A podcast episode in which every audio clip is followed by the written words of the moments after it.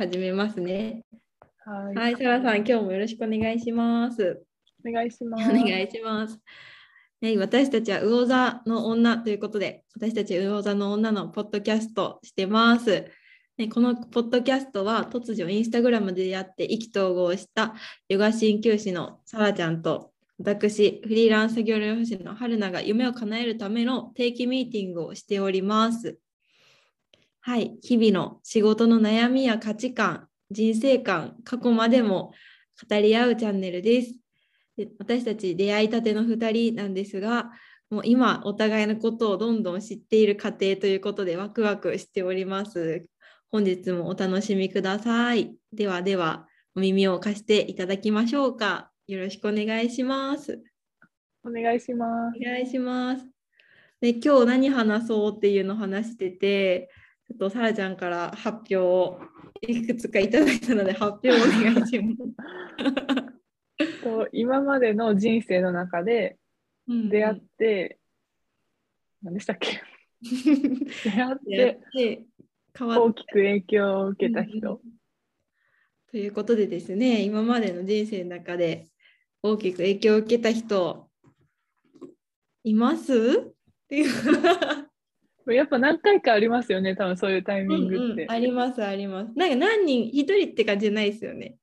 そうです何人かいね。る。けど、ポンって出てきた人は確かに何人かいる。うんうんうんうん。いますか？なんか人生変え、そもそも人生変わったターニングポイントとかってあります？ターニングポイント。うん。あ、でも一番最初は人生変わったまではいかないんですけど、高校の部活でうんうんコーチに出会った時ですかね。おお、どんなコーチだったんですか？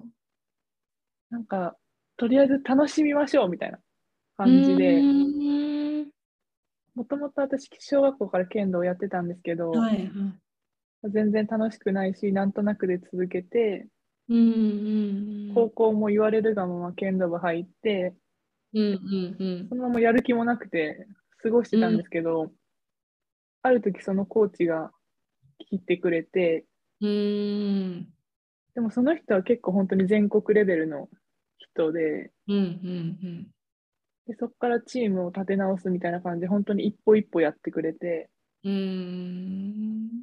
なんかその勝ちたいっていうのもなかったし、うんチームで何かやるみたいなのもなかったんですけど、はい。まあだんだん、もし練習はしんどいんですけど、でもやっぱりみんなで一緒にやるの楽しいなとか、うんうんうんうんまず最初はもう1回だけ県大会で勝とうみたいなとこから、うんうん。最終ベスト4に入るとか、うん。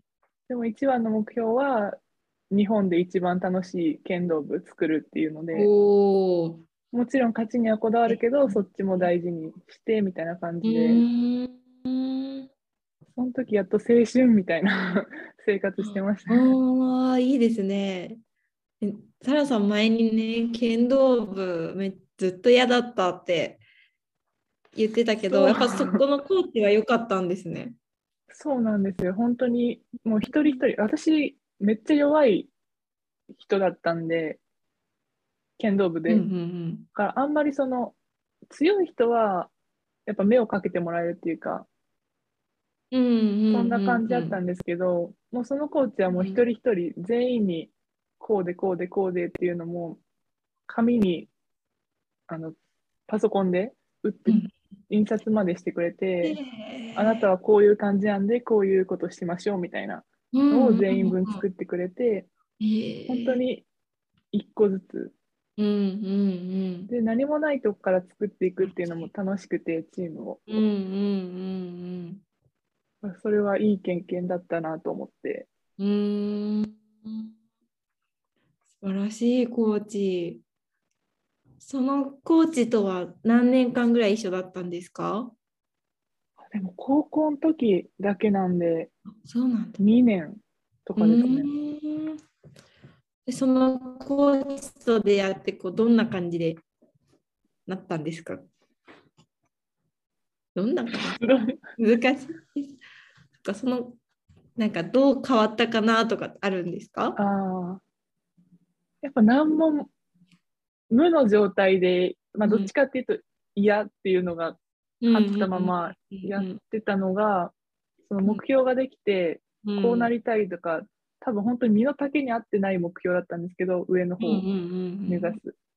でもそれでもやっぱなんか、頑張ろう、こうしたいっていうのが出てきたら、うんうん、今考えたらキラキラしてるっていうか、うん目標に向かっていくのっていいなって思います、本当じゃその目標に向かっていく楽しさをそのコーチが初めて教えてくれたそうですね。青春だって。今考えたら、その時嫌で嫌でしょうがなかったですけど、ね、そうですよね。その時どうだったんですか？そのそうやって紙配られて、はい、とりあえず楽しめみたいな言われて。どうその時は楽しかったです、本当に。面白い人だったんで、普通に部活関係なくても。でも笑わせてくれて、まあ、みんなの個性引き出してくれて、その練習の時も、みんなにこうしなさいじゃなくて、一人一人個性を生かすみたいな。短所をなくすんじゃなくて、長所を増やすって感じだったんで、嫌になることはなかったですかね、それにああ、すごい。なんかそういうコーチに出会えたのってめっちゃ大きいですよね。そうなんですよ。しかも高校の時に、はいうんうんうん、高校の時もっと早く出会いたかったですよね、本当。そうなんですよ。もう小学でも小学校だったら分かんないですかね。ああ、そっか、そのずっと嫌だったから、そうやってそのタイミングで出会ったから、あ楽しいって思えたのかもですね。ですよね。タイミング大事ですよね、そういうのも。確かに出会うタイミングめっちゃ大事ですよね。確かにな。なんかあります、ああそのサラさんの話でいくと私のコーチというか一緒にやってたその監督とかは全然面白い人じゃなくてもうなんかとにかく あの短所をこうなんていうのなくしていくというかとにかくこう上手くなるようにみたいな感じだったのであそんなコーチと一緒にできたらもっと部活とか音楽楽しかっただろうなって今羨ましくなりましたね。羨ましい。そう私なんか誰だろうな。今パッと浮かんでるのはあの、はい、すごい自由な旅人さんなんですけど、はい、旅人に旅人うん旅人ってすごい自由だなって思いません？思います。もう名前からして旅人ですもんね。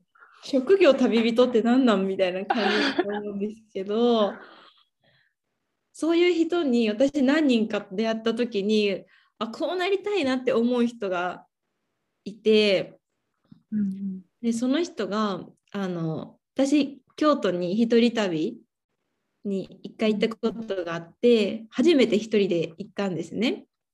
はい、そこでめちゃくちゃドキドキしながらしかもゲストハウスに泊まったんですよ。えー、そう。しかもそれがゲストハウスも初めてで、うん、なんでそんなことしたんかわかんないですけどなんかとにかくこうワクワクを求めていったみたいな感じで,、で雑魚寝のところにしかも泊まったんですよね。なんか頭のとこだけこうカーテンみたいなのがスッて降りてるやつ。ああでも男女あの別だったからそそこはまあいいかなと思ったんですけどめっちゃ荷物取られるんじゃないかとかもう隣の人、大きな女性の外国人の人ばっかりだったからなんか襲われるんじゃないかとかでめっちゃこう荷物を握りしめて最初いたのを覚えてて、うん、でそこであの出会ったえっ、ー、とねゲストハウスって住み込みバイトができるじゃないですか。できるんですよね。はい、そこカフェも併設されてて、そこのカフェでバイトしてる人だったんですよ。はい。でそこの人との出会いはめっちゃなんかこう変わったなって思います。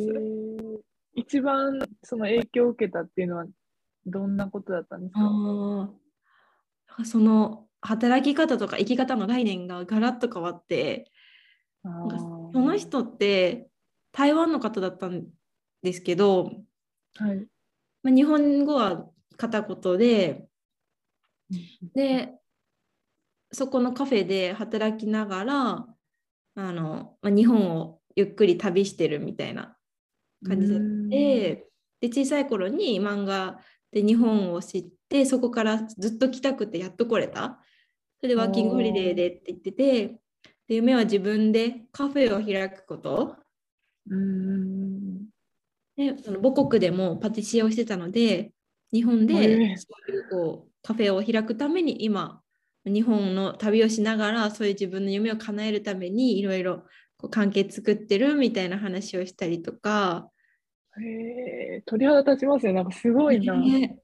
なんかすごい。本当にそうやって夢を叶えるために動いてる人って本当にかっこよくって、うんこんな人生できたらなって思ったのがめっちゃ覚えてますね。いや確かにそれ働き方の概念変わりますよね。うん、行ったのはいつですか？何年前とかめっちゃ前で、えっとね、学生2年目とかだったので、何年目 ?3、5年、6年前とかになりますかね、もう。働いてなかったら余計変わりそうですね、うん、働き方の概念。働く前、本当に会社員になって、給料もらって働くっていう働き方しか知らなかったんで。うん、そうですよね。それ大きいですね、そこで、そのタイミングでっていうのも。そう、まあ、そこからね、あのマレーシアに行ったのも多分その辺なんですよね。だからもうなんかその辺多分めちゃくちゃ刺激があったんだと思って確か二十歳ぐらいの時だったんですよそれも。はい。ねもうなんだろう好奇心旺盛好奇心の塊だから もう出会う人出会う人すごいワクワクしてうわ一人で来て、ね、その人をこう独り占めなわけですよ。うんその人との時間過ごしたかったらそっち行けるし。うんいやもうありゃ興奮の塊だったな。その時にあれですね一気に海外とつながって。うんうんうんいいないや最高でしたね、その時は。うんそれで旅人になりたいなって。あの作業療法の学校行ってたけど、あちょっと一回やめて旅人になろうかなとか。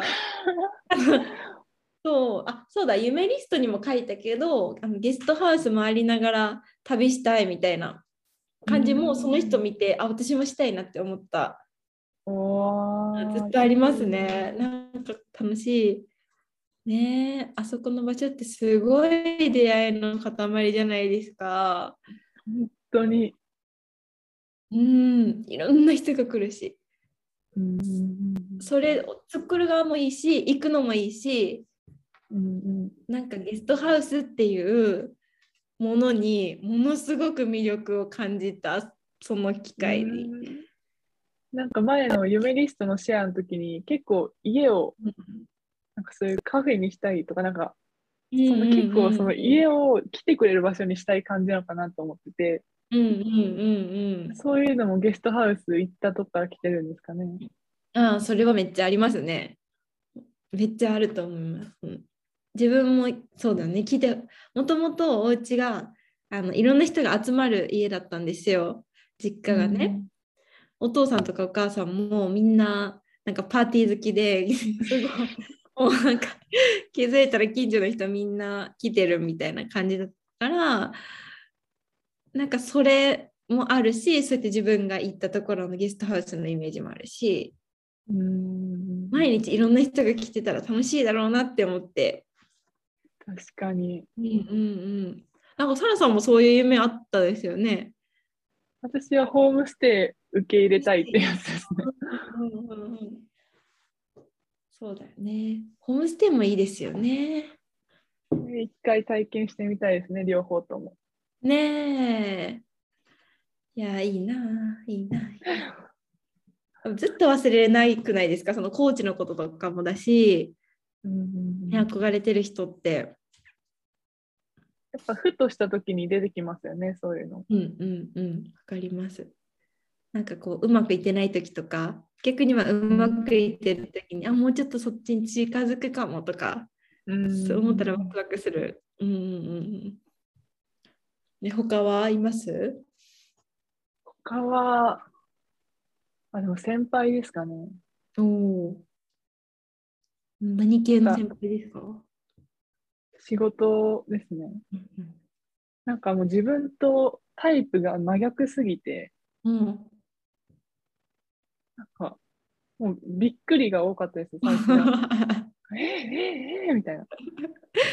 そんなことあるんですか？みたいな。なんか最初、多分自分がやってなさすぎなんですけど、めっちゃ掃除する綺麗好きの人なんですよ。うんうんうん、毎日掃除機かけるみたいな話を聞いて、うん、それ当たり前の人もいると思うんですけど、私もそれが衝撃で衝撃で、うんうんうん、毎日掃除するんですかみたいな。うんみたいな、本当にちっちゃいとこから始まって、うん本当に細かいんですよ、なんか。これっていうのは出てこないんですけど、うん、えー、そんなこともっていうのが多すぎて、なもうそれで、それだけで世界変わりました、なんか。うんそれはどんな年代の人なんですか ?10 個ぐらい上。あ結構上なんですね。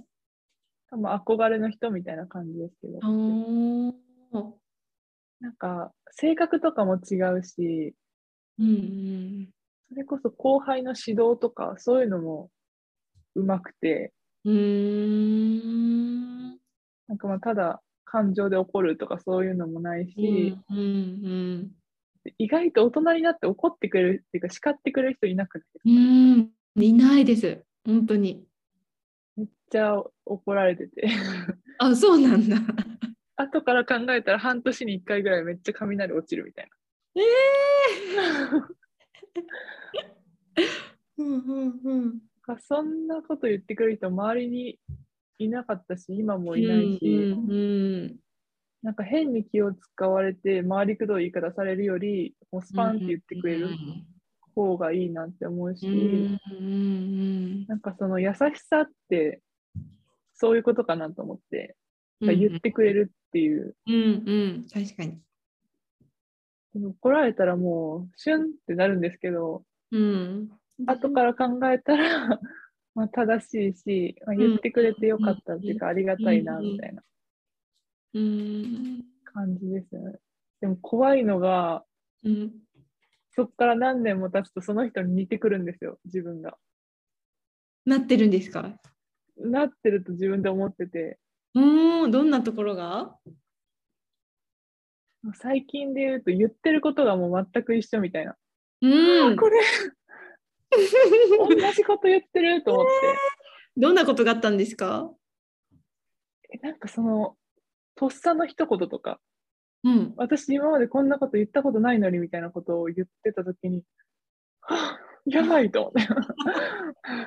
それはどう嬉しいの？それともなんか、あいけんいけんって思うんですか？驚き。驚き。そっか、驚きですよね。なんかやっぱこうなりたいって思ってる人とか一緒にいる人ってやっぱなんか似てきますよね。うんうん似てくる確かに。環境とかも大事だなと思って本当に負のオーラがあるとこに行ったらそっちに引き込まれるし、うんうんうん、結構学生の時はそんな感じだったんですよ。なんかやる気ないとまではいかないんですけど、うんうん、もうあれ嫌これ嫌みたいな。うん、そこにいたら居心地悪いっていうかもっとなんかいいことあるのになとか思ってたりして、うんうん、そこから抜け出した時に解放されたというか結構プラス思考になるようになって、うん、自分を置く環境でこうなりたいとかそういうとこに置いてる方がいいのかなと思って。うんうんうん、絶対いいと思うそれの方が。よね。もはや、意外と、ねうんうんうん、仲良くなる人とか気が合う人って、真逆の性格の人が多いなと思って自分に。うん面白い。そう多分どっかの共通点はあるんですけど、うんうんうんうん、あなんか真逆って思うことが友達の中とかでもよくあって、うんうんうんうん、多分春菜さんとも性格とかは多分真逆かなと。そうなんだ。えどうなんだろう？なんかその方がすごいなって思ったり、あこうなりたいなって思ったり。うんうんうん、確かに確かに、それは思うかもですね。同じ性格同士だとぶつかるのかなと思ったり。うん。うん。なんだろう。同じ性格の人とかって多分相手の思ってることもい分かっちゃうからね、その相手の人がこう思ってるのになんでこの人言わないんだろうとか なんかそういうこう裏の方まで思っちゃうことがあるんですよね。その似てる性格の人いるから。居心地はめっちゃいいし思ってくれること分かってくれ言ってる言いたいことを分かってくれるのはめちゃめちゃありがたいけど本音を言えない時とかにお互いバレてるから これ言えたらいいんだろうけど探り合っちゃうからあんまり、ね、似すぎてもよくない、うん、うん。違ってるとどうなんですかね。違なんか最初その先輩でいくと、うん、最初ほんと全然合わなくてっていうかまあ離れてるっていうかそんなに近い感じはなかったんですけど、距離あるっていうか線引きあるみたいな。うんうんうん、でもやっぱ一緒になんかしたりしていくと共通点できてきて、うんうんうん、仲良くなって学生の時とかもそんな感じなんですかね友達できるのも。うん、うん、だと思う。うん、確かに自分と真逆な人に憧れるしうんなんかいいなって思ってる人と全然ライフスタイル違ってたりとか価値観全く違うから、こうすごい仲良くベタベタ仲いいっていうよりかはこうちょっと間空きながらも、あの憧れは変わらないじゃないですか。うん、うん、だからすごくなんだろういい距離感で居心地がいい人が多いかも仲いい人。確かに。あ、それありますね。こうなりたいって。うん。タイプが違うからね、あの、ずっとは一緒にいないけど、憧れてるから、めっちゃいい感じなんでしょうね。言われてみればそう。私もそういう人が一人友人でいて、うん、めちゃめちゃ自由でなんか言いたいことポンって言えるような感じ、はい、でなんか独特な世界観を持っていておしゃれとか趣味もすごく素敵な感じで、なんか私ってすごい自信がなくって特に学生の時とかはなんか本当にみんなと同じ方向を向いていたりとか、ちょっと変わったこともしたいけどやっぱり人の目気にしてるしあと自分のセンスとかなんか服とかもねそれこそもう本当に自信がなかったので、うん、本当にその人は憧れだったしでもそういう人こそ私のことをなんだろうなんだろうな好きになってくれないって言ったらおかしいけどうん、なんかずっとベタベタ一緒にいる存在ではないんですよね。うん、だからこうなんか手を届きたいのに届かないみたいな感じがあるんです、ね、あと一歩。そうそうそうそう。そうそうそう追いつけない感じがあってそれはそれででもねその距離感でよかったんだろうなって感じ。私逆にその人と同じ方向を向いて同じことするっていうのはできなくて、うん、まあ、それはそうできたらいいのになって思った時もあったし、ずっと思ってたんですけど、でも、まあ、大人になって働き始めて諦めたというか、うん、まあ別にそれでもいいかなっていうかしょうがないなって思うようにはやっとなってきましたね。うんうんうんうん、その自分があんまり好きじゃなかったんですか？自分。そうですね。なんかその同じ方向を向いてるのがいいと思ってたんですよ多分その時は、うんうんうん。うん、だからこれでいいのかなみたいな。うんうんうん、自分だけ違う道向いてていいのかなみたいな、うんうんうん。すごいですね。でもそうやってこっちの方向っていうのは自分の好きな方向なんですか？自分の好きが他の人と違う。多分合わせれないんですよ、同じように。うんうんうんうん、やっぱその学生の時とかってある程度合わせてみたいな。うんうん、それこそなんか別に違う方向向いてて仲良くなれる人としか仲良くなれない。みたいな、うんうん、この人に合わせてこうやってっていうのができないんで。うん。それできた方がまあもっと人生うまく渡っていけるかなとか思ったりもしますけど。うんうんうん、なかなかね。そういう自分の世界を持って自分の価値で価値観で方向を決めてる人が私はすっごい羨ましかったんですよね。今でもそうなんですけど。うん、うん、すごい、サラさん憧れで、やっぱり。私も憧れですよ。ですか。あら、そうそう、怖いですね。すごい憧れるし、だから話してて面白いんですかね。ですね、新しい発見を。うんうんうんうんうん。そうなんだよな。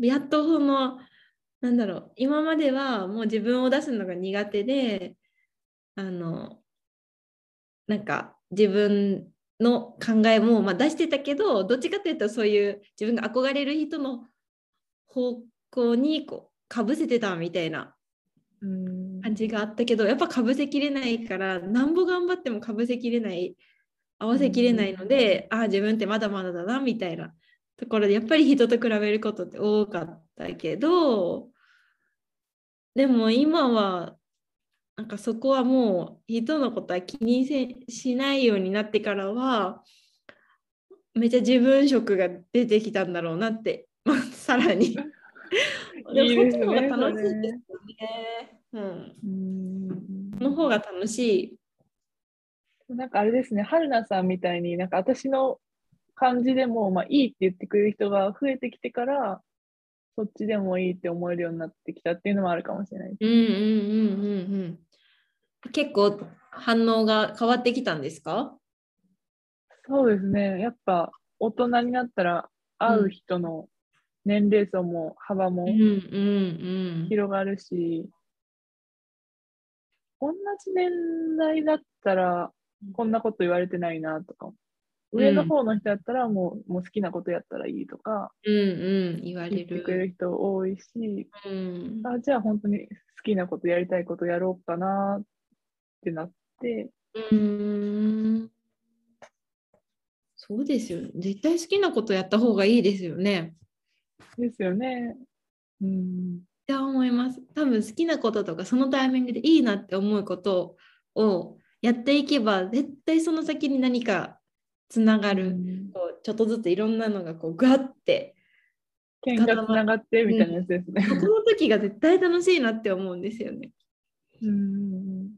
なんか読んだ本に、うん、憧れる人の真似をしなさいっていうのがあって、それ本当に行動とか字まで真似しなさいみたいなぐらいの感じあったんですよ。うんうんうん、でその本結局何が言いたいかっていうとそこまでやっても真似しきれないとこってあるんですよ。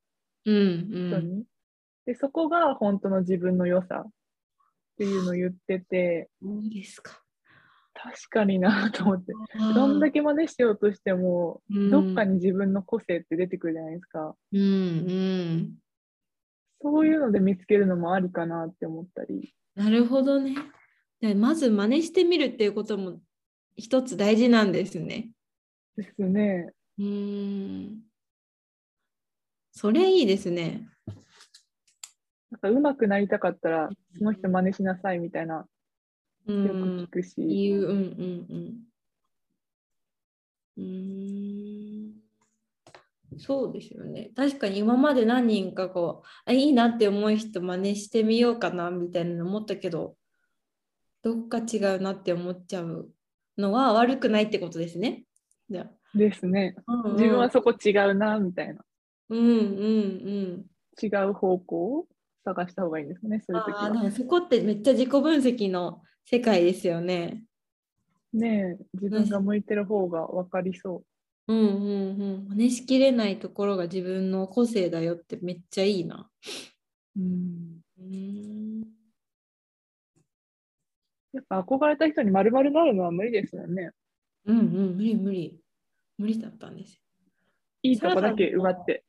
うんうんうん。カナさんの憧れの人のなんか真似しきれないところとかあります？絶対真似できんなっていうところ。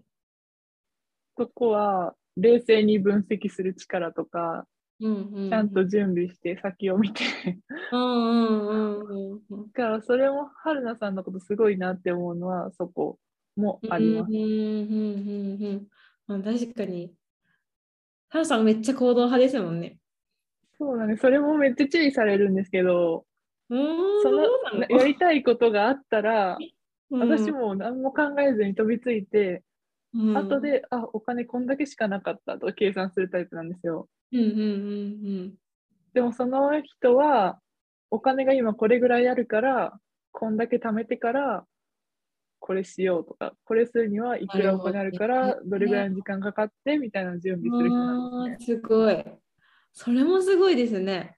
そう。うん、それは無理と思って。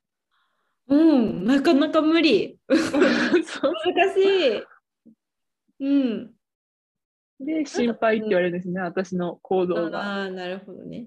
まあ、それ心配ですよね。全然違うもん。その人からしたら全く理解できないらしくて。うんうんうんうん。なんで準備しないのみたいな感じですよ、ね。不安じゃないんですか？みたいな。うんうんうん。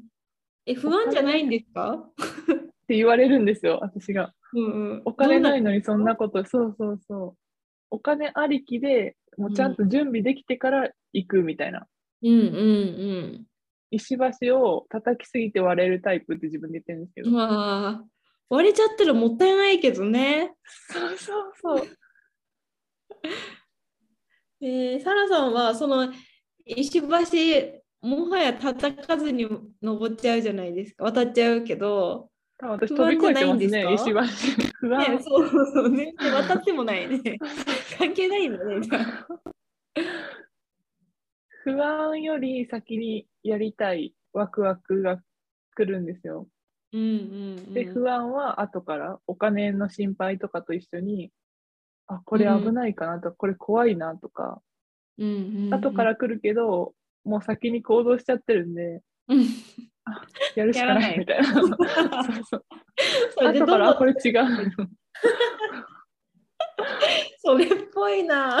あの一回だから石橋をこうピョーンって飛び越えていくんだけど後ろ見たらめちゃくちゃボロボロだってあ帰れるかなみたいな言ったから。橋がもうないみたいな。橋がもうない。行ったからまあ行くしかないかみたいな。そうそうそう。もう突撃。突撃。すごい。そっかワクワクが最初に立つことん？どうですか？春菜さん石橋どうするタイプですか？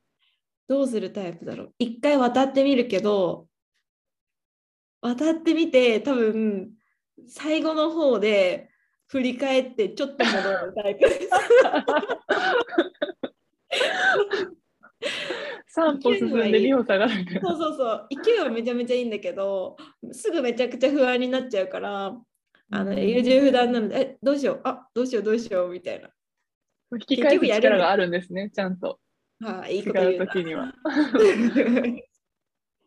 でも結局やっちゃうんだけどね。一緒ですね、結局。もう進んだらやるしかない。うんうん、そうそうそう、もうね、出会ったりね、そういう機会があったらもうやるしかないのよ、もう。うんやるしかなくって、やってみないと何も始まらないし、うん言ってましたよね、この前、さやかさんがね。あのやってみて失敗はないよってやる過程が絶対得られるからその過程は自分にしか得られない。行動して自分にしか得られないからっていうのを聞いてあもう何やってもいいんだなって思って。うん。テストは不合格合格あるけど、うんうんうん、行動に失敗はないよみたいな感じですね。うんうんうんね人生別にテストじゃないからね。正解がないですもんね。ないですね。そう思ったらめちゃくちゃワクワクしますよね。ね本当に自分が好きに。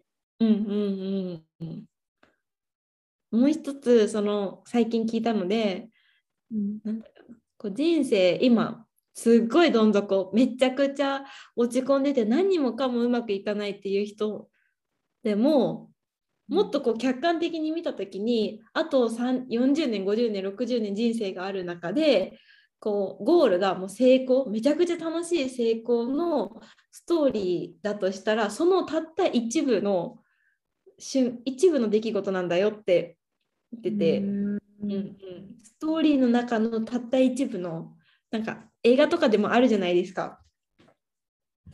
あそこにそんなことある？みたいな。うんそこにそんな 元カレ来る？みたいな。なんかそれぐらいのことなんだよ。でも結局あのハッピーエンドで終わるんだから。うんそう思えばあ次なんかこう持ち直した時にいいこと起こるだろうなって。確かに。多分何年後かにはもう忘れれてますよね、どん底だったっていうのも。うんうん、そうそうそうそう。絶対笑い話になるし、あの時なんかナイスタイミングだったよね、みたいな。